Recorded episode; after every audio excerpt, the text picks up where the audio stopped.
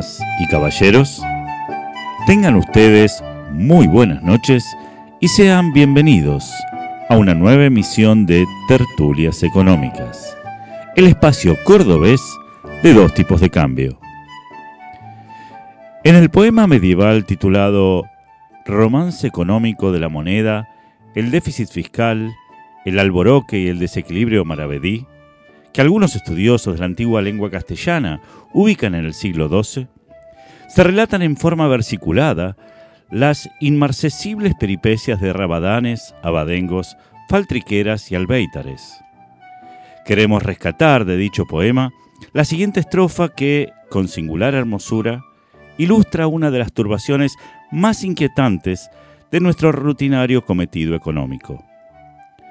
Es hija de la emisión y hermana del dólar blue, al caballero con horror le hace perder la salud. Madre de cepos y máximos, abuela de remarcación, tú ya sabes de quién hablo, se trata de la inflación. Anónimo, pero cierto. Votantes de la nada, así empezamos. Dos tipos de cambio.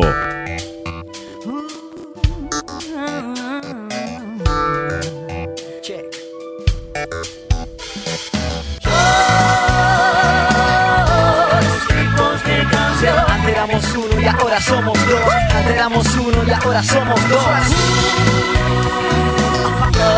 en una radio. Cerremos esta brecha, el futuro nos acecha. No quiero encender la mecha. Dos tipos de cambio. Antes uno y ahora somos dos. Antes éramos uno y ahora somos dos. Bienvenidos, queridos amigos, a el único programa hecho por, para y como economistas. Mi nombre es Pablo Javier Mira y quiero hacer una pequeña reflexión respecto de las elecciones del domingo. Ya saben que Dos Tipos de Cambio es un programa que está comprometido con la política, con las instituciones y con las elecciones, por supuesto, en eh, una actitud claramente ciudadana. Lo que quiero marcar respecto de estas elecciones, que me parece pero me parece, no estoy seguro, que tenemos récord de economistas candidatos. Y de economistas conocidísimos, ¿no? A ver. Martín Tetas. Martín Tetas, López Murphy. López Murphy. Miley. García Moritán. Pampito García Moritán es economista. ¿El marido de Pampita? Sí, señor. Gustavo, que no es economista ella. ¿No vende, ¿no vende pescado? ¿No es qué? No vende pescado, tiene una pescadería. Mientras no sea podrido, un vale. ¿eh? Un restaurante. Creo que es un restaurante. Un restaurante. Bueno, es perfectamente compatible entonces con su profesión. Gustavo Lázari, que estuvo por supuesto en todo tipo de cambios. Ah, José Luis Espert, señoras y señores. El doctor Tombolini. ¿Cómo no? ¿Eh? Vamos por siete, vamos por siete. Economista. Carlos Heller.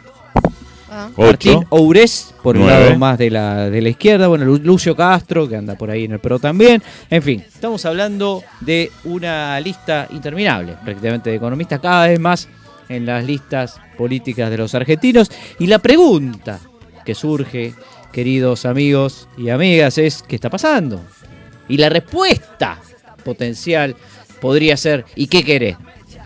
¿Acaso no tenemos problemas económicos? Pero claro, este razonamiento nos lleva a pensar por qué hay un neurocientífico como uno de los principales candidatos en la provincia de Buenos Aires. ¿Será que en la Argentina tenemos problemas mentales? Pero hay uno solo. Es uno, pero es importante. Pero eh, tenemos nueve economistas. Hay más problemas económicos que problemas neuropsiquiátricos. ¿Qué pasa con los abogados, que seguramente sean mayoría? ¿Tenemos un problema en la justicia? No. No, ah. yo quiero decir eso. ¿No será que la economía es la nueva abogacía? Tómelo como quieran, ¿no? Tómenlo como quieran y aténganse a las consecuencias, señores y señores. Quiero presentarme, mi nombre es Pablo Javier Mira, bienvenidos a Dos Tipos de Cambio. Estamos durante toda la semana esperando este momento y cuando llega nos queremos ir. De todos modos, quiero presentarles a la gente que está alrededor mío. Voy a empezar por ese operador táctico técnico, ese dueño de nuestros micrófonos, de nuestras voces, de nuestros sonidos. Señoras, señores, con ustedes, Paul Sandor. Bienvenido. Hola, Paul. Buenas, buenas, ¿cómo va? ¿Todo bien? Eh, excelente. Bien. Bueno, ahora, ahora vamos a solucionar el, el temita ese. Pablo. Tenemos un tomita de retorno. Retorno, no, no ¿no? hay De- retorno. de- Sí, o no nos sea, quisieron pagar la De comisión. beneficio, Claro, claro. justamente, justamente en un programa de economía tenemos un problema de retorno. pero bueno, eh, nada, contento, ¿Dónde contento de recibirlos, como siempre. Excelente. Paul, quiero ahora eh, darles a conocer a nuestra productora especial, esencial, extraordinaria, excelente y etérea. La 5E. La 5E corresponden a señoras y señores nada más ni nada menos que a Bárbara Williams. Bien, Bienvenida. bien. Hola chicos, buenas noches. Eh, acá muy contenta de seguir Vos también. participando en este programa. Todavía Bueno. no me echen, salvo cuando sea la nueva ministra de Desarrollo Productivo, porque soy buena produciendo. Excelente, excelente. Estamos esperando esa. Eh, Culfa, después de las elecciones, Ponete las voy por tu lugar. Put on the batteries, Mr. Culfas. Te pido mildis. Eh, señoras y señores, es momento de presentar quizá a la persona menos importante de este programa. Es eh, matemático, es economista, es auditor y es estadístico. Es el hombre que jamás pagó de más por una píldora anticonceptiva. Señoras, señores, con ustedes, Gerardo Química Rovner. Gracias, hola, ¿cómo están todos? La verdad que nunca pagué ni de más ni de menos, porque nunca pagué Bueno, eh, por eso. bueno. Eh, sí, profilácticos, por supuesto, y he pagado de más, porque vos viste cómo es esto. De eso hablamos de nuestro libro cuando estás muy apurado, cuando es la única que encontrás, eh, pagás cualquier cosa por ese servicio de última hora. Deberíamos preservar el precio del, del ¿no? Sí, para hacerle honor. Ahora, eh, quiero eh, indicar una cosa, que por fin, después de tanta presión, la Confederación Sudamericana de Fútbol se dio cuenta que no puede competir con Se dos acabó, tipos de ¿eh? cambio y dijo, no, che, el jueves a las pasamos al 8 viernes. no. Lo pasamos al viernes a de Argentina porque siempre nos ganan el rating. Vamos, vamos. Este, y esto es algo que Vamos, hay que reconocerle cuando descubren la verdad. La verdad duele, y, pero bueno, hay una solución para eso. Sí, sí, eh, lo hemos logrado. Una vez más, la presión del programa, las, eh, el trabajo de eh, lobby de nuestra productora Impresionante. el efecto esperado. Quiero saber en qué día estoy, Gerardo, porque estoy completamente perdido y sin retorno. Estás en jueves, es el jueves. Pero viste que hay días que son muchos días. Hay días que son muchos días, Hay días que son muchos días. eh. Tendría que ser, Multitasking. pero tendría Por que haber ejemplo, ya- Bruno, que son dos. sí, sí, Bruno hay- Díaz y Batman. Claro. Dios mío, esto está decayendo. No, eh, primeramente voy a decirles que es el Día del Soltero. Sí, el 11 de noviembre se celebra el Día del De Soltero. Bachelor. Exactamente, una fecha que surgió en dónde. Adivinen dónde surgió la, el Día del, del Soltero. En una y, eh, en un casamiento. No. Sí, pero En qué Estados país? Unidos. ¿En qué país? Estados Unidos dice Barbie. Pablo. Yo digo en. eh, um, Original, Pablo, original. En Hawái. No. En China. En China. Sí, no sé por qué en China. ¿Cómo bueno, se dice soltero en China? Soltelo. Me la dejaste picando. Bueno, tiene como objetivo celebrar el orgullo de ser soltero y actualmente se ha convertido en una de las celebraciones más importantes del, comer- del comercio online. De hecho, hubo muchas, eh, muchas compras online por el Día del Soltero, pero nosotros como somos economistas queremos festejar el Día del Economista que se casó y se la rebanca. Eh, ¿sí? Así se llama el día. Este, para nosotros es eso. Pero también es el Día Mundial del Shopping. No jodas. Buah, la defensa descansa. Este, ni a mí se me hubiese ocurrido un nombre mejor para, para un economista. ¿Qué puedo decir? Que es el de economista que sale de shopping. Sí. Sí, no, ya está. Es el Día Mundial del Shopping, ya está. Ya habla del economista de- per se. Todos los días tienen algo que ver con el economista, es notable. ¿no? Absolutamente. Es notable. Y ni te hablo del Día de las Librerías. Que también es el Día de las Librerías. Andá a comprar economía al diván, papá. Claro, es, es un día, es en España esto, porque eh, busca volver a impulsar en España el hábito de la lectura y ni así lo han logrado. Pero nosotros vamos a celebrar el Día del Economista que no acierta una, pero escribe libros. ¿Sí? Bueno, está Eh, bien. O el que acertó y lo escribe después. Después es el Día Mundial de la, de la Usabilidad. ¿De qué? De la usabilidad. O de la utilidad. No, no, no, usabilidad. Usabilidad. Habla con propiedad transitiva. Eh, bueno, busca celebrar los avances logrados en cuanto a la creación de productos utilizables y educar sobre la forma como la usabilidad impacta en la vida de las personas. Buscan, en resumen, que el mundo funcione mejor. Bueno, suerte si encontramos un economista que haga que el mundo funcione. ya no digo mejor, pero que funcione, ¿viste? No sé, que algo... Porque lo raro, por ejemplo, de la economía argentina no es que funcione mal, es que funcione. ¿Entendés? Lo, lo raro es eso. Que sea Después, usable. Es el Día Mundial del Origami. Acá me costó. Acá me costó. Ay, qué lindo el origami. Pero- Para hacer, eh, ¿no? Avioncioso hacer el avioncito. ¿Ustedes qué saben hacer un Eh, origami? pero no sé si. El barquito. La grulla, la grulla. ¿Sabés hacer la grulla? Es difícil la grulla. Eh, sí, pero me sale mal. Pero lo intento, ¿eh? Eh, ¿Vuela? No, la, Lográs que grulla, vuele la porque grulla no vuela, no, es un el acá avioncito sí, vuela. Ahora está muy de moda para decoración. No vuela ni siquiera cuando es un animal la grulla. ah, no, vuela la No, grulla. no vuela. No, vuela. está como. Claro, está- eh, Claro. claro, ¿No es el de Karate Kid? Sí. Sí. Sí, Ahí está. eh, ahí sí. Bueno, es el día, esto significa que es el día del economista profesional del paper, proveedor irreemplazable para el origami. ¿Sí? ¿Quién no ha agarrado un paper de un economista para hacer un origami? Y finalmente es el Día Mundial de la Calidad. Hay muchos más, pero este es el Día Mundial de la Calidad. Nada, no pude Calidad. relacionarlo con ningún economista, claramente. Si hay algo que no Hasta tenemos es calidad. Excelente, Gerardo Está muy bien. Y estaba esperando alguna novedad respecto de las redes sociales, estimada productora. Sí, pero antes les quiero decir que nos pueden mandar mensajes al 11 59 52 0234. Lo voy a repetir: 11 59 52 0234. Mándenos pe- mensajes, preguntas para el invitado, etcétera, etcétera. Bueno, y preguntamos en redes: ¿cuál crees que es el mejor disfraz para un economista? Apa. ¿Qué pregunta? ¿Qué- qué ah, pregunta, ¿por qué? no? Porque eh, tuvimos el 30 de octubre. Halloween. Halloween. Hace un tiempo fue Halloween, lo calculamos medio después, pero, pero la gente entendió que venía por el lado de Halloween. Claro. ¿Es truco o dulce? Esa es la gran pregunta, ¿no? Que se hace normalmente en Halloween. Que Claro, para o sea un que- economista Un economista de, de qué se podría... dice, bueno, truco ya contamos con eso. Quiero retruco. Bueno, acá nos dice no llevar nada y comentarles a todos que supongan que tengo un disfraz. Muy bueno. Es lo que hacemos básicamente con, la, con todas las demás profesiones. Soy ¿Quién lo dice? economista, eh, Augusto. Augusto. Sí. Qué a gusto. Costa. August. August. August. Eh, le mandamos un beso. Eh, Augusto después Solari. a- exactamente, no me acuerdo del apellido. ¿Sabes que También nos dicen el Quijote, siempre luchando contra los molinos de viento de la teoría. Escriba aquí la teoría económica que usted más aborrece. Saludos. Después acá uno sube foto. Diga el Eh, nombre, eh, porque si no pone después Lu- la gente dice... me- Luciano eh, Le- Lechini, Lechini. Bueno. Eh, no sé, te paso el mío, dame tu opinión disfrazado de inspector de AFIP con un cartelito que dice dulce o inspección. Muy bueno, me encantó. Eh, durísimo. Eh, después Emiliano Moquia dice el del acertijo, todo es una incógnita. Y ya hubo varios con lo del acertijo que dijeron, es el acertijo nuestro. Después, si es uno solo, de mano invisible del mercado. Y si son dos, uno de curva de oferta y otro de curva de demanda. Bien, Me parece imagínate como un cosito. De Marx, eh, disfrazarte de dólar. y Esperá, así de Marx de Groucho. De Groucho, Bien. exacto.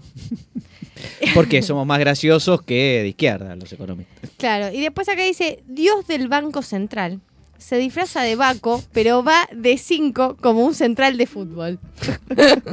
Me gusta, me gusta. Estuvo bien. Bueno, un exitazo, la verdad, lo felicitamos. ¿Vos de qué porque te hubiese disfrazado, Pablo? Yo de una vez eh, sola en mi vida me disfracé de jugador de fútbol, lo cual es absurdo, porque sí. ponerse un pantalón corto y una remera. Así Nada. que básicamente no me gusta disfrazarse, para decirlo mal y pronto. ¿Usted, Gerardo Romne, estuvo De- disfrazado? Sí, de vez? curva de la Fer.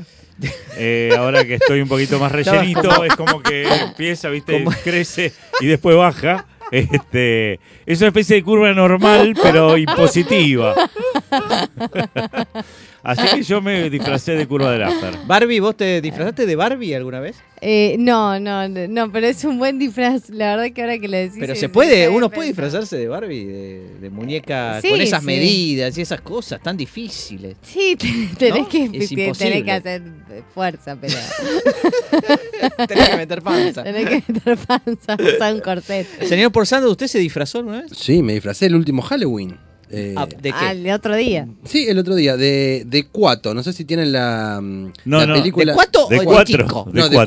Cuato. No, de Cuato. En la película El Vengador Futuro, La de Schwarzenegger que le sale un bicho de la panza. Ay, espantoso. Uy, no. bueno, Esa me no puse gusta. esa. Ahora les paso fotos. Te pusiste. Por favor. Sí, sí, me puse el- bebé en a- la Lo vamos panza. a subir en nuestras redes. Sí, señor. Y ya que hablamos de redes y de Twitter, quiero contarles que acaba de. Acaba no, pero ha aparecido hace poco, hace no mucho, la cuenta de Twitter definitiva para terminar con los economistas para siempre. Y esa cuenta se llama Remind Me of This Tweet. Es decir, o Remind Me of This, que es básicamente una cuenta que se dedica a, bueno, recordar lo que escribiste, lo que dijiste, lo que pronosticaste hasta, hasta hace no mucho. Es muy bueno. eh. Es, muy bueno. tremendo. Es como una bomba atómica para la profesión que tenemos, que básicamente vive de hacer pronósticos de los cuales después nadie se acuerda. Y solamente si la pegás, por supuesto, ¿eh? vas a enfatizarlo después. A levantarlo. Es algo así como el Panama Paper para los economistas, ¿no? Es Es decir, Es una mezcla de Pandora, Panamá y todos los pa- papers del mundo Remind Me of This Tweet. Así que lo pueden usar no solo con ustedes mismos, sino básicamente cuando hay otra persona que dice va a pasar esto o prometo hacer tal cosa. Bueno, le ponen Remind Me of This Tweet y eh, les va a avisar con un tilín tilín cuando llegue el momento y podrán burlarse de todos los economistas que quieran. Está bien. enero de 2008 en Estados Unidos el mercado hipotecario nunca estuvo mejor. Hay una frase, y con esto termino, que dijo alguna vez el señor Robert Lucas, premio Nobel de Economía, bastante famoso por cierto, que dice que los problemas macroeconómicos estaban básicamente resueltos y que el problema de las crisis básicamente ya había sido sobrepasado por la teoría económica y todo lo dijo cuando, bueno, unos pocos años antes de la crisis de 2007-2009, crisis mundial. Así que dedicado a Robert Lucas, el Remind Me of This y seguimos con más dos tipos de cambio. Dos tipos de cambio. Un paréntesis entre guiones dentro de la nota al pie de un anexo.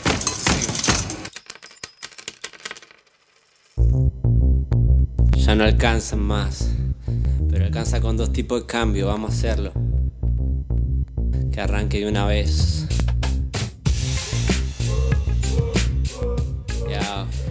Me pongo a bailar cuando escucho este trap, esta liquidity trap. De agrupación deficitaria, con su nuevo álbum El COVID de las Finanzas, con temas como Todo Sube, que es el que estamos escuchando, Bien. Finanzas impúdicas, defolteados por error y vulnerado por tu mano invisible. Oh, me encanta agrupación deficitaria y podríamos hacer una eh, una encuesta, ¿no? Con este tema de ponerle nombres de, de cumbia a los economistas. Me gustaría. ¿Puede ser? Ah, me gusta, me gusta. Nombres de cumbias para economistas. Sí, Pablo, O de traperos. de traperos. Ahí está. Pablo. ¿Cómo se llamaría un trapero economista, por ejemplo? Pablo, saca la mano. Vamos a sacar la mano. La tengo bien donde la tengo. ¿Qué es lo que tengo que sacar? Saca la mano, economista. Ese es el nombre, perdón, de, de- de- sí, es el nombre de mi sección, es el tema que me toca. Todos conocemos, eh, y supongo que a esta altura el casi licenciado Paul Sandor también, la eh, metáfora de Adam Smith, Sí. que se llamaba como sobre la mano. La mano invisible. La mano invisible del mercado, excelente, bien, bien. eh, doctor. Lo dije con miedo, pero seguro. Con un miedo muy seguro lo Sí, sí, sí, dijiste. Y te quería preguntar si tenés alguna idea de qué significa o de cómo funciona. Y yo creo que en realidad lo que, lo que entiendo es como que el mercado va eh, marcando un rumbo, pero no se hacen cargo de lo que están, mar- digamos, del rumbo que están marcando, por eso es mano invisible, y además no tiene un nombre para ponerle, digamos, no, no hay un, una persona a quien echarle la culpa. Muy bien, está Algo bastante así, bien. algo así. Está bastante bien. No sé. El nombre El sí mercado. tenía, nombre sí tenía, lo llamaban Raúl. Ah, bueno, sí, al sí. merc- a la mano invisible, pero eh, me parece que Otros lo le llaman Balras. Sí, lo que decía Adam Smith, este, que no es Francis Smith, que es el autor de La riqueza de las canciones, Francis Smith, Ajá. este, era que los mercados se autorregulaban, que esa era la mano que autorregulaba los mercados. Muy Pero bien. Pablo, vos querías Pero hablar- mi tema no tiene absolutamente nada que ver con la mano invisible, sí tiene que ver con otra mano y es básicamente con la mano caliente. ¿Por qué? Porque la mano invisible, dado que no existe, no tiene temperatura, pero la mano caliente está caliente. Y entonces quiero contarles de qué se trata la eh, mano caliente, justamente, que no tiene que ver con eh, esos gestos desagradables que está haciendo en este momento el señor Romner, sino que tiene que ver con otro tema que, que relacionado con el básquetbol, en el básquetbol Ah. usted tira al aro, tira al aro, no sé si recuerdan, tira por dos, tira por tres, tira por uno. Y la pregunta que se hicieron algunos eh, economistas es si existía algo así como una mano caliente en el básquetbol. ¿Por qué? Y porque los eh, comentaristas y los relatores de básquetbol siempre están diciendo que cuando hay un jugador que mete dos o tres este, bolas al mismo tiempo, ¿sí? mete dos o tres triples, por ejemplo, Al seguidos. mismo tiempo, pero ¿con cuántas No, al pelotas mismo- juegan? exactamente al mismo tiempo no, pero digamos Consecutivas. que consecu- consecutivamente en tiempos eh, muy cortos se dice que está on fire, ¿no? Que está eh, caliente, ¿no? Sí, En- sí, muy, sí, muy, este, digamos, con la mano caliente. Y esto es eh, supuestamente un indicio de que existe alguna forma de que el hecho de que vos, tras una serie de tiros al aro, si te fue bien, la probabilidad de que metas el siguiente tiro no es la tradición, la de siempre, que es más o menos un medio, típicamente en básquetbol, sino que es un poco más alto. O sea, hay una idea ahí de que uno, tras una serie más o menos larga de tiros al aro, el siguiente tiro tenés más chance de embocar. Bueno, eh, esto es algo que los relatores dan por sentado, por supuesto, dicen, esto es es obvio, no lo estoy viendo. Pero claro, la estadística es otra cosa. Uno tiene que mirarlo de cerca. Y dos economistas, eh, Amos Tversky y Tom Gilovich. Amos Tversky es aquel famoso economista que falleció justo antes de que le den el Nobel junto con Daniel Kahneman. 2002. El- con- en el año 2002, el, el economista behavioral o de psicólogo de comportamiento. Eh, junto con Tom eh, Gilovich, eh, hicieron el test estadístico y trataron de evaluar con datos, este, con datos eh, reales de la NBA si efectivamente había algún tipo de mano caliente o no. El resultado que les dio que la probabilidad era exactamente la misma con o sin estar en caliente, o sea, sin, con o no habiendo tirado, embocado una racha importante de tiros. Y un poco esa discusión quedó ahí y este, supuestamente lo que encontraron ellos, lo que terminaron por definir la cuestión es que era simplemente una sensación equivocada por parte de los relatores y comentaristas. Claro, los comentaristas se quedaron un poco incómodos, ¿no? Sí, "Escuchame, te yo lo vienen estoy a- viendo, me decís que no, y yo lo veo y lo vuelvo a ver, y la verdad es que me da la sensación de que hay algo. Y de hecho, uno podría pensar que hay razones psicológicas, ¿no? Sí. Bastante bien justificadas. Eso te iba a decir, te levanta la autoestima, estás embocando, embocando, embocando, ya no te Eh, para es nadie. como que te sentís más seguro y probablemente eso permita que hagas un, eh, una, tengas una chance mayor de embocar. Entonces, todo el mundo que había quedado un poco, digamos, con la duda respecto de si efectivamente el paper de Versky y Gilovich en realidad no estaba equivocado. Hasta que hace poco hubo eh, dos economistas que volvieron a revisar esta cuestión. Se llaman Joshua Miller y Adam Sanjurjo. Y ellos dijeron, espera, me parece que lo que hicieron Bersky y Gilovich está mal. O sea que Uh, lo que, lo que hicieron Bersky y Gilovich, decir acá hay una falacia de la mano caliente. Y lo que hicieron después Sanjurjo y Miller es decir, hay una falacia de la falacia de, de la mano caliente. ¿Y por qué? Bueno, lo que descubrieron Sanjurjo y Miller es un error en la estimación que hicieron antes Bersky y Gilovich. ¿Qué error? Supóngase que ustedes están en la ruleta, ¿no? Y que durante un largo tiempo se pueden anotar cada vez que sale rojo, cada vez que sale negro. Olvidemos el cero por ahora y supongamos que no existe. Entonces la pregunta que les hago es, si ustedes van, van es- escuchando los cantos, ¿no?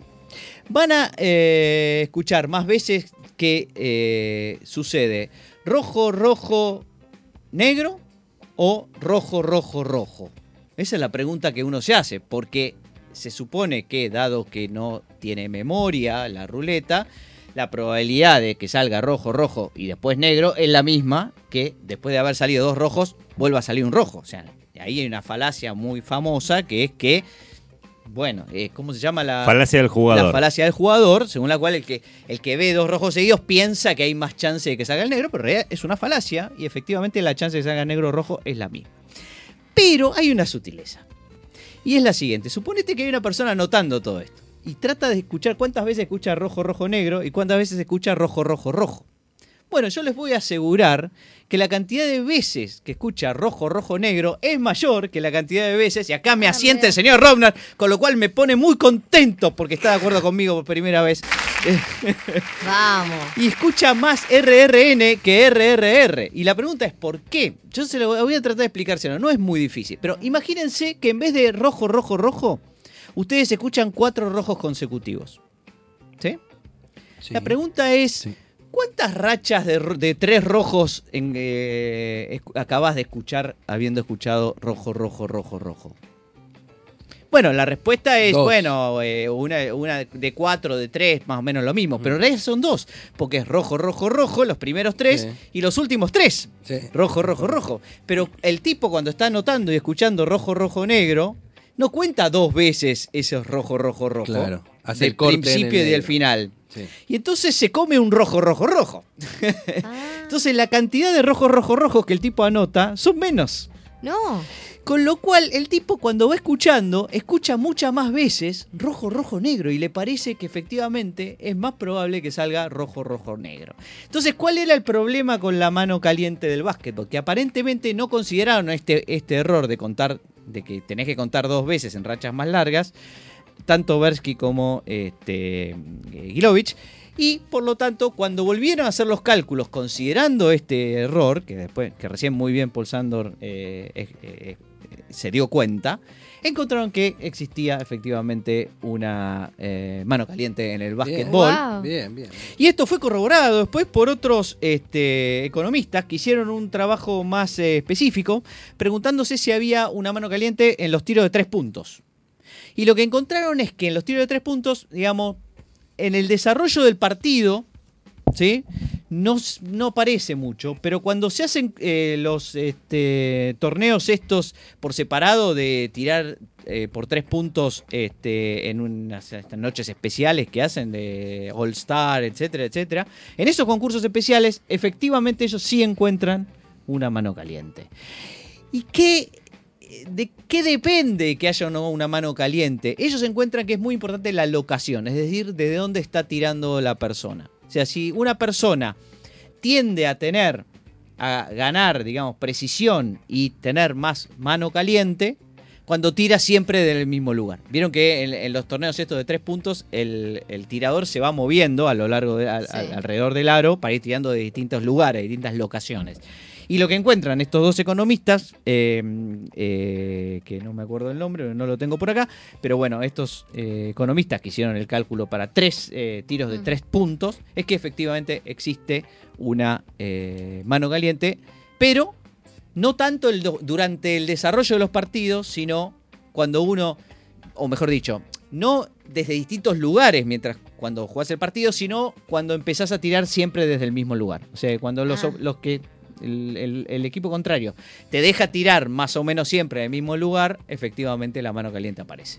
Sí, yo quería hacer una corrección con esto de, porque la falacia de la mano caliente era casi la inversa de la falacia del jugador. Exactamente. Son dos cosas opuestas en el sentido como falacias. De todas formas, lo que está mal en esto de rojo, rojo, rojo, rojo, es contar eso como dos de, de rojo de tres. La cuestión es que si vos contás cada serie de tres por separado, exactamente. Tenés la misma probabilidad que salga rojo, rojo, rojo que rojo, rojo, negro. Exactamente. Bien. Eso quiero hacer aclaración porque acá la gente ya está yendo a apostarle al rojo cuando eh, Eso te iba a decir, ¿le juega al rojo al final? No, no. La chance es exactamente la, misma, Pero para el cálculo, para el cálculo que usás, si eh, te comes esa. Sí, sí, sí, Yo tenía un amigo que eh, me decía, porque aparte la gente confunde esto. Yo tenía un amigo que tenía tres hijas y este, estaba esperando un cuarto hijo. Y me dice, bueno, la probabilidad de que tener cuatro hijas es muy baja. O sea, ya no es del 50%, lo digo, no, no. Eso es antes de tener la primera. Cuando ya tuviste las tres, la probabilidad de que la cuarta sea mujer es el 50% como, como siempre. Así que bueno, esto queríamos aclararlo.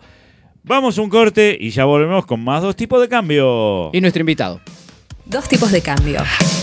A favor de las reglas firmes. Cada vez que las consideremos adecuadas, por supuesto. La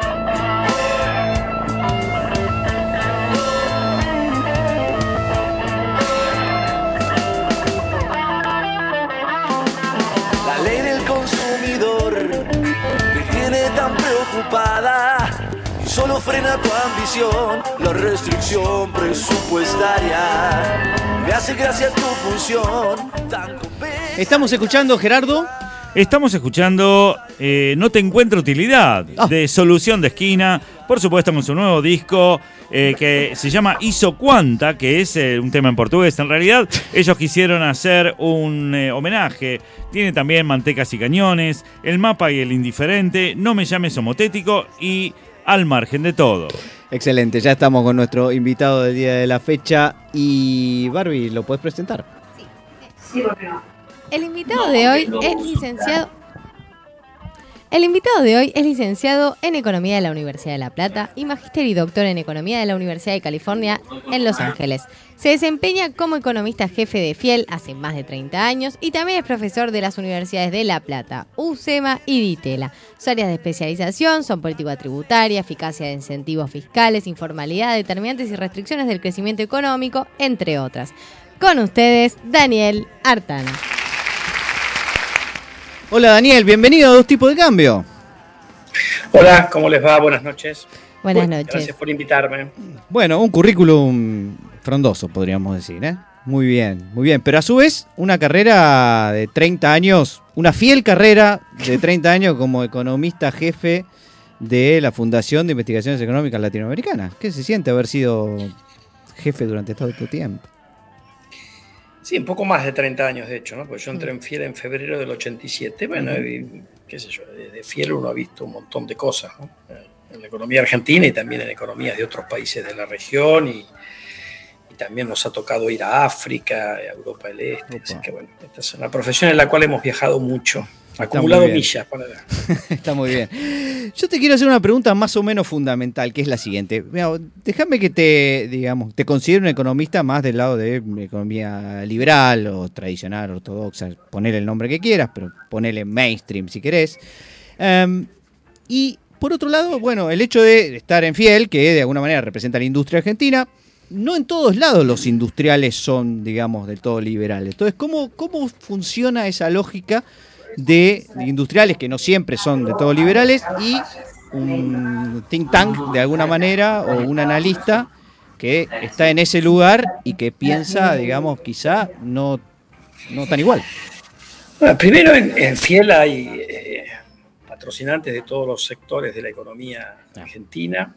Segundo, eh, los principios centrales de Fiel, y que de hecho ha venido mucha gente a vernos justamente preocupados por esta, o con esta misma inquietud que tenés vos, ninguna empresa aporta mucho a Fiel, con lo cual nosotros uno de los principios que tenemos es libertad académica, en lo cual nosotros decimos lo que pensamos y de hecho tenemos diferencias a veces, posiciones entre los economistas que integramos Fiel, que somos unos, unos 15. Eh, pero bueno, ese es el, la- el- el leitmotiv, digamos, o sea, qué sé yo, tratamos de ser respetuosos, pero si alguien tiene, le molesta lo que decimos, bueno, mala suerte, ¿qué va a hacer? Es parte de lo que es el debate, si querés, intelectual eh, en la mayoría de los países eh, de Occidente, ¿no es cierto? Bien, eh, vos estudiaste en la Universidad de La Plata y además sos docente en varias universidades. Eh, ¿Tenés una opinión He sido formada? docente, Sí, perdón. so- sí. he sido docente más de las que están ahí, ¿no? ¿Tuviste en la UBA también?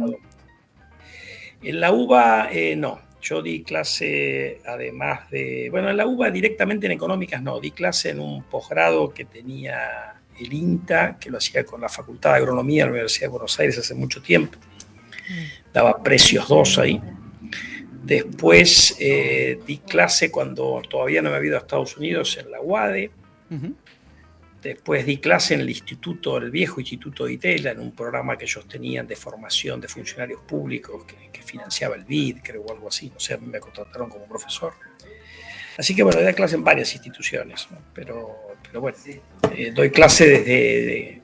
yo soy profesor por concurso en la Universidad de La Plata del año 85 como adjunto y titular debe ser desde el año 90, tengo como 40 años de, más de los que me quiero acordar. De, de, todos los temas que abordaste, Daniel, eh, ¿cuál es el que más te gusta abordar? De, todos los temas de la economía que, vos estuviste trabajando, ¿cuál es el que más te gustó o el que más te gusta trabajar? Ya, yo en realidad contra lo que es contra lo que la gente ve cuando uno tiene alguna exposición pública, eh, yo en UCLA hice todo film micros y en realidad hice mi tesis en temas de finanzas públicas. Entonces yo he trabajado mucho en el resto de la región, en, mirar desde el punto de vista económico a los, a los impuestos y otras cuestiones de la política fiscal. Eh, o sea, yo tengo una formación más micro que, macro, pero bueno, en la Argentina básicamente tenés que hacer macro porque, bueno, lamentablemente, ¿no? Ojalá tuviéramos que hacer menos macro y nos dedicáramos cada vez más a, a las especialidades de cada uno. Pero a mí en general la economía me apasiona, así que yo, me divierto haciendo economía, he tenido la oportunidad de trabajar en algo que me entretiene y eso, bueno, estoy muy agradecido a la vida por eso, porque no es normal que la gente, o sea, no es tan común que la gente trabaja eh, y se divierte al mismo tiempo. Bueno, nosotros... Sí, eh, en algunos modelos eh, mainstream, no sé cómo caería eso, ¿no? bueno, no sé, ¿por qué, ¿por qué lo ves raro? No, digo, porque la idea de que uno, digamos, el trabajo se supone que, ¿no? Es displacer en la función de utilidad y no. No, bueno, pero en realidad vos trabajás porque te. En realidad consumís bienes, ¿no? Es el del trade-off entre, entre, consumo y ocio. Y, Eso mismo. Pero bueno, en general, si uno puede trabajar de algo que le gusta, está mejor. Mejor. ¿Por qué no? ¿Por qué no? Quería preguntar por referentes. Eh, vivos, muertos, locales, internacionales, este, economistas, por supuesto. ¿no? Mira, yo he tenido la, oportunidad de, Yo hice mi tesis eh, doctoral y tuve mucho contacto con él, obviamente, en el transcurso de la tesis, con Arnold Harberger. ¿El de los triangulitos? Eh, ¿Cómo? El de los triangulitos. El de los triangulitos. Y Harberger, además de ser una persona maravillosa, de una generosidad que yo pocas veces he visto, en particular con los alumnos latinos, eh, él era una persona muy aguda y que no solamente sabía de finanzas públicas, sino que sabía de otras cuestiones. Y, es un hombre que todavía vive, tiene 97 años, ah, obviamente tiene la misma lucidez que tenía a los 70, 80 y a los 60 o 50 cuando yo lo conocí, pero es una persona de la cual yo he aprendido mucho en mi vida y lo admiro no solamente como profesional, después Después me ha tocado también, que estuvo también en mi comité de tesis, pero después me ha tocado hacer trabajos con él juntos por el mundo, con, Sebastián Edwards, con otro que me ha tocado hacer trabajo, entonces uno tiene una relación distinta, porque estás en El Salvador a la noche tomando, qué sé yo, o cenando con una persona, entonces te, te relacionas de otra manera, con Guillermo Calvo, es decir, yo he tenido la fortuna de relacionarme con gente afuera que es... Eh, son grandes economistas y de los cuales he aprendido mucho. ¿Y de los economistas? en el, plano local he tenido, yo me, a mí me convocaron a trabajar cuando egresé de la facultad, eh, en el año 80, me llevan a trabajar a la Secretaría de Hacienda en la Dirección Nacional de Investigación y Análisis Fiscal, que el director era Mario Teijerio, el subdirector era Ricardo López Murphy, de los cuales yo también he aprendido un montón. Yo creo que pues Murphy, más allá de que se ha dedicado a la política, es uno de los macroeconómicos. A mí me ha tocado tenerlo en fiel y yo he visto la capacidad de acierto y de lectura de la macro que él tiene. Yo he aprendido muchísimo de Ricardo, de Mario Teijeiro, bueno, y obviamente hoy de mis colegas en fiel. Bueno, no te olvides que yo tengo la. O sea, nosotros. Fiel es toda gente muy profesional, entonces yo tengo la posibilidad de interactuar con todos los días con Fernando Navaja, con Juan Luis Burr, con Santiago Urbistondo, que son, y mucha gente más en Fiel, que cada uno de ellos son referentes o sea, eh, Fernando es el tipo probablemente que más sabe de economía de, la Argentina, de, economía de la energía en la Argentina. Entonces, eh, Santiago de regulación de servicios públicos es un tipo de referencia eh, internacional. Entonces, cuando vos tenés la posibilidad de interactuar con esa gente, aprendés todo el tiempo. Y después, bueno, en mi carrera también me ha tocado estar con profesores que te marcan o que te enseñan cosas de las cuales. Yo digo a la gente que cuando uno llega a determinada edad, la pregunta es: ¿qué aprendiste? Si aprendiste algo, esa persona te impactó. Y si no, bueno, mucha gente, la cual es muy razonable, que la escuchás, te compartís o no lo que dice, pero la respetás, pero yo lo que hace la diferencia es que tenés gente con la cual estás aprendiendo todo el tiempo. Gerardo. Eh, Daniel, eh, hablaste de López Murphy. Vos lo acompañaste en el 2001. Fueron, ¿cuánto fue? ¿Dos semanas como secretario de Hacienda? Así es. ¿Qué, ¿Por qué tan poco tiempo? Mira, yo creo que había una... A ver, nosotros teníamos que... Sabíamos que el riesgo de, estar poco tiempo era altísimo, ¿no? Eso éramos perfectamente conscientes antes de ir al gobierno, porque en realidad uno tenía que explicarle a la sociedad que el nivel de vida en dólares que habíamos disfrutado, entre comillas, disfrutado, si querés, durante la convertibilidad, no estaba más disponible después de... Tenías precio de las commodities muy bajo y tu principal socio comercial, que era Brasil, había devaluado. Y eso, dentro del marco de respetar la caja de conversión y respetar los contratos, te exigía una, deflación. Las deflaciones son terribles. Todo lo hemos visto en Grecia ahora o en Portugal, si querés. Son terribles, pero eso era, eh, la alternativa era peor, como demostró siendo. Entonces, la gente muchas veces necesita pegarse la piña para entender que, que había que intentar hacer otra cosa. Y lamentablemente nos pegamos la piña. Nosotros fuimos a ir a tratar de prevenir la piña, la política no cuajó y bueno, entonces te tenés que ir y dejar que otro intente a ver si lo puede sacar, no lo pudieron sacar y terminamos como terminamos, digamos. O sea, el tema, ¿por qué fue poco tiempo? Hay un montón de lecturas equivocadas de lo que pasó, la gente en general no conocía bien las restricciones que había en aquel momento, que eran tremendas, ¿no? O sea, no había plata ni para pagar los sueldos, era una situación desesperante, te digo, en términos de... Mucho peor de lo que uno imaginaba desde afuera. Ah, vos te sentás ahí, la, realidad siempre es peor de lo que vos te podés imaginar desde afuera. Eh, de eso, de eso un poco este te quería preguntar, porque en definitiva, uno desde afuera, todo el mundo opina desde afuera. Cuando estás ahí es, otra cosa. Sí, eso en general yo creo que le pasa a la mayoría salvo cuando tenés. Eh, acá los perros no están contentos. Salvo cuando tenés eh, una situación de que tenés holgura, porque tuviste suerte, porque fuiste prudente. La prudencia no ha sido en general la norma en la política argentina en materia de política económica, pero a veces ha habido suerte y si vos tenés suerte, tenés otros márgenes de maniobra. Pero, pero la situación en ese momento era muy delicada, entonces era, era difícil que, que Y era un gobierno que no te olvides que eh, se había fraccionado la coalición, el vicepresidente Álvarez había abandonado el gobierno, era un gobierno que tenía una debilidad Política, importante y había una parte, yo creo, del lobby, sin entrar mucho en detalle, que obviamente les convenía la devaluación, romper todo y, a pesar de que con conjunto de la sociedad la pasamos muy mal. Sí, claro. Eh, te llevo... es una salida muy conflictiva, porque vos siempre podías salir mejor. O ah. sea, siempre se pueden hacer las cosas mejor, no hay excusa para, para la especificación asimétrica, para otras cuestiones que terminaron generando un enorme daño por mucho tiempo en la Argentina. Pero te, bueno. te llevo a otro episodio de tu vida, Daniel. Cuando estuviste en la AFA, eh, estuviste trabajando en la AFA. en la AFA no. Eh, Yo estaba en la Superliga. Ah, en la Superliga.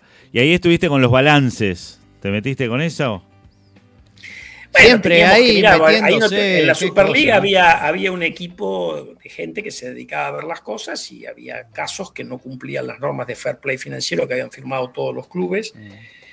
Bueno, había otra gente de ciencias económicas, pero nosotros estábamos en una suerte de tribunal, era una cosa rara porque había muchos abogados y jueces, digamos, pero había también dos personas de ciencias económicas, que era un profesor de la Universidad Austral y yo, eh, que teníamos que bueno, ayudarlos a los que miraban la parte de derecho, pero en realidad había cuestiones complicadas ahí que, bueno, los casos que nos han tocado, que nos han criticado mucho, yo creo que el tiempo nos ha dado la razón. O sea, se intentó, nosotros una cuestión ad honorem, ¿no? Se intentó tratar de armar una cuestión más profesional, como pasa en otras ligas del mundo. A mí me invitaron, a mí me gusta el fútbol, así que dije que sí. Eh, pero bueno, después el reglamento era demasiado estricto para los clubes argentinos. Ah, eh, había un problema ahí normativo. Este, ¿Te gusta Boca? No digo, ¿cómo estás jugando últimamente? ¿Qué pasa con Boca, Daniel? el problema es institucional el problema, escúchame, es un problema institucional. Porque en la economía, viste, lo institucional es un tema recurrente. Muchos Yo creo, a ver, saliendo de, ¿qué pasa Boca? y que obviamente eh, estamos en una etapa de, de transición. Eh, hoy me parece que tenemos un problema como fútbol argentino, en esta realidad macroeconómica, eh, digamos, miraremos todos el campeonato local porque realmente necesitas un milagro para poder tener chance contra los brasileros en, las copas internacionales, ¿no? por, lo menos en las Libertadores. O sea, todos vamos a querer ir ahí, ojalá clasifique Boca, ya sabemos que River, eh, eh, Talleres y, Vélez están prácticamente clasificados, pero bueno, alguno de ellos, pues, si tenemos suerte, nos dará el espacio a nosotros, si es que no la Copa Argentina, pero puede ser muy cuesta arriba porque vos tenés una diferencia de, presupuestos. Y que mira, el otro día estaba, no sé si son reales o no los números, pero estaba, cuando se aprobó el balance de River, salió que todo el plantel profesional y el cuerpo técnico de River tienen un presupuesto de 42 millones y medio de dólares, que supongo que estar hecho a dólar oficial, o sea, son 20 millones de dólares blue. Imagínate que eso es nada para lo que son los presupuestos de los clubes brasileños. Hay que hacer una, diferencia fenomenal. Hay que, hacer una... no quiere decir que no se puede, pero digo que es muy cuesta arriba. Quizá un esfuercito para trazar un poquito más el tipo de cambio, ¿no? Como el bueno, eso no es sano para la economía. Estoy de acuerdo. Uno de los grandes errores que hemos cometido en la historia económica de los últimos años es esa tentación de meternos en el atraso cambiario, que nos genera esa falsa ilusión de que somos más ricos de lo que somos.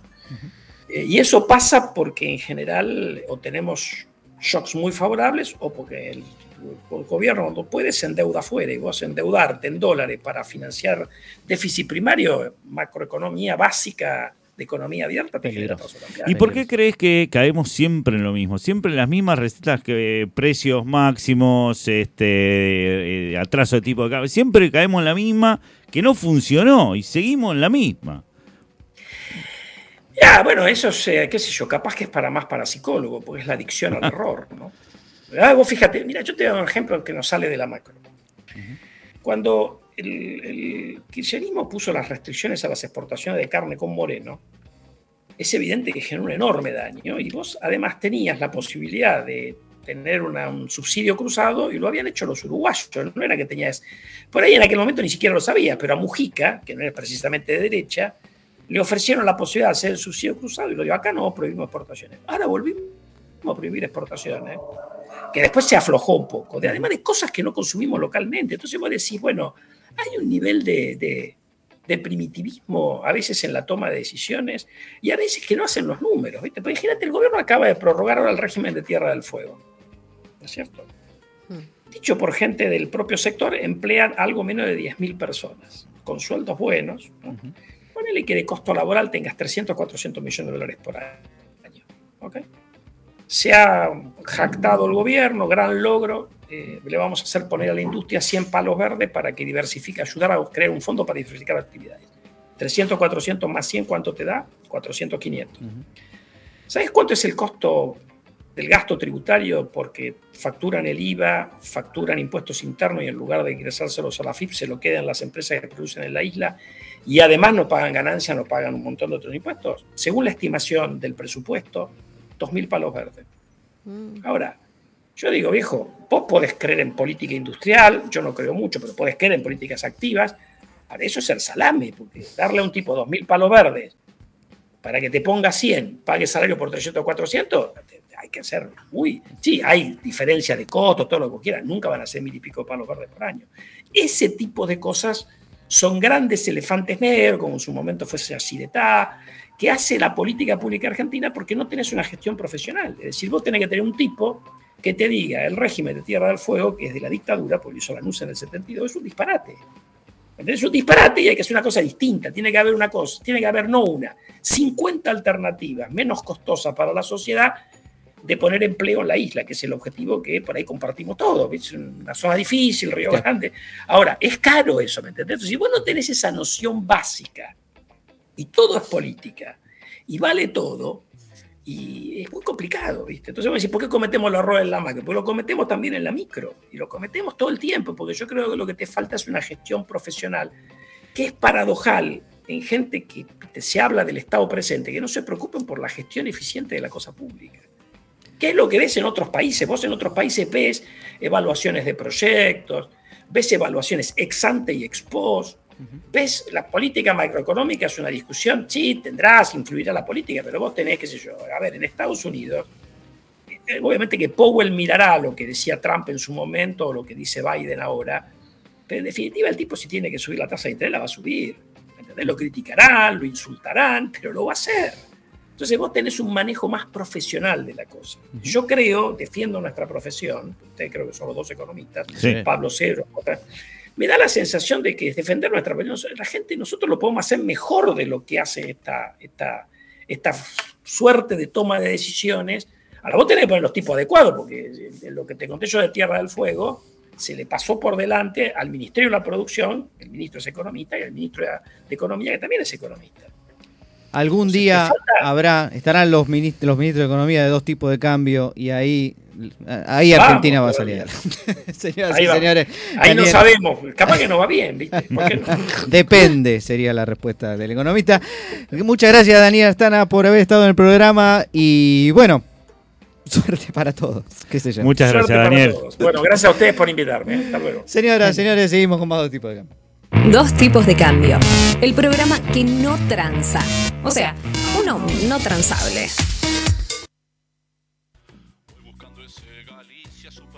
Santander. Me confundo todo el tiempo de HSBC y ICBC. Yo quiero hacer la cola en ese banco sin perder. El depósito a la vista que te hago para ti, que yo te banco amor, voy al banco amor, deposito amor y recibo amar. Recibo amar. Qué bien cantó este tema. el que depositó amor de los ministros de la nada. Temazo. Temazo. Aparte, eh, recuerden que sacó su nuevo álbum para que todos lo escuchen por Spotify. Eh, se llama Las Cuatro Estaciones. Porque eh, de los ministros de la nada dice el tema principal es hay que pasar el invierno, la primavera, el verano y el otoño. Hay que pasar todo y de vuelta todo vuelve a empezar. Vivaldi, los ministros de la nada. Señoras, señores, eh, dos tipos de cambio. Eh, continúa con Gerardo Rodner. Pablo Mirá. Pablo Mirá. ¿Qué es que sé? ¿Qué es que sé? La otra vez, Yoran Bauman nos hizo conocer a Pablo Mirá, Increíble. que es un comediante francés. Me está jodiendo. No, no te estoy jodiendo. No se llama Paul. Se llama. No, no se llama Paul. Se llama Pablo. Pablo. Pablo Mirá. Increíble. Este. Que aparte es un cómico. Eh, de estos que son muy. Standapero, digamos. No. Medio standapero, sí, pero. Le, un gracioso. Le gusta estar en los medios. No nos en cualquier tipo de medios. ¿No? Pero, a ver, vos, vos hiciste stand-up. Pablo. Ponele. Sos, el, eh, una especie de, Pablo Mira eh, del subdesarrollo. ¿sí? Veámoslo de esa manera. Lo cierto es que este hombre fue uno de los que eh, creó la revista que se llama Le, Legorafi. Legorafi. Legorafi. ¿Qué, ¿Qué significa Legorafi? Dirán ustedes. ¿Qué significa Legorafi? Legorafi no significa absolutamente nada en francés. Ah, mira. Pero es, una, es un anagrama de Le Figaro. Ah. Sí, o sea, quiero que tomen en cuenta eso. Muy bueno. Eh, y, es Porque ellos hablan al revés como nosotros. Como eh, Germu, Nerca, y que ellos también dan vuelta a las palabras. Sí, sí. Sí, sí, sí. Dame, es madame. Eh, de eso empezó. Eh, y el tipo tiene muchas cosas, un espectáculo por todos lados. Le, le, encanta estar en todo tipo de espectáculos. Y de hecho hizo uno que tiene como título Pablo Mira dice cosas por dinero. En serio, se llama así. Eh, Nunca más preciso. Y es mucho más joven que vos, Pablo. ¿Qué edad tiene el señor Pablo Mira? Eh, debe tener tipo 40 años más o menos. Que, bueno, no tan joven. Mira, tanto eh, más joven. Mira. No hablemos del tema. Bueno, pero estuvo en radio, hizo videos oh. cortos, oh. estuvo en televisión, tiene podcast. Aparte, o sea, tipo es muy me, lo está refregando en la cara, estoy entendiendo. Un exitoso, un exitoso. Sí, sí, sí. Quiere decir que es mi contrapartida, entendí perfecto. Es el voz exitoso, ¿sí? es el mira bueno. Es el mira bueno. pero lo que quería destacar eh, de, de Leografi, no, no, no hay mucho más para hablar. El tipo tiene mucho éxito en las redes sociales. me imagino. tiene, por ejemplo, otros. 70.000 suscriptores en Twitter, 90.000 en Facebook, 200.000 en Instagram y 35.000 en YouTube. ¿Es mucho eso, Paul Santos? Es muchísimo. Es, Es muchi- muchísimo. bueno, un tipo genial, entonces. La verdad que, ¿por qué a mí me tocó? Paul, dijo, eh, respóndeme esta pregunta. ¿Por qué a mí me tocó con el trucho? Te tocó el payadito. Y bueno, porque de- de- es la industria nacional- industria argentina, no le miraste las patas. Te decía industria argentina en las patas. Yo te voy a decir algo. Como los muñecos. La Sí, Pablo. Gerardo Robner. Tenés mucha suerte de llamarte Gerardo Robner. No hay No- ningún otro Gerardo No Robner en todo el planeta. Eh, no, no, tengo mucha suerte. No sé, a mí me hubiese gustado tener un otro yo, pero fracasado. ¿Entendés? Este es el Gerardo Robner que realmente se dedicó a la economía, por ejemplo. Quiero decir que debe haber muchas Bárbara Williams por ahí. Eh, hay muchísimas, por eso yo tengo un segundo nombre artístico. Eh, Bonafini. ¿Cu- Eve. ¿Cuál es? Eve. Ah, Eve. Ah, mira. Eh, el Legografía en realidad es un, es un sitio de información de parodia francés. Es como Eh, The Onion en Estados Unidos. Exactamente, es el O tipo como el de Barcelona la, la. Barcelona, exactamente de acá es el mismo. El tipo creaba un montón de noticias falsas, Ah, cómicas, obviamente. ¿Pero en base a la Eh, verdad, a la realidad o totalmente? Bueno, como? Barcelona, No, que toma algo de la realidad y. Este, esto de la República de Como Córdoba. nosotros. Como nosotros que. No, nosotros no inventamos nada. Es cierto. No, Esto es vez- radio. La radio no inventa nada. No, la radio nunca se inventa. La realidad nos inventa a nosotros. Este.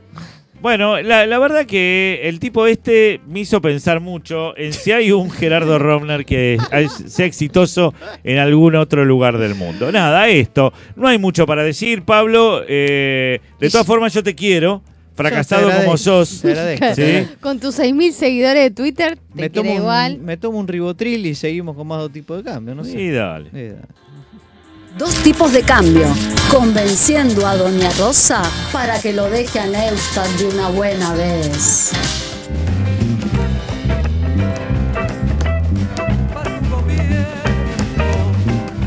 y ese descontrol interno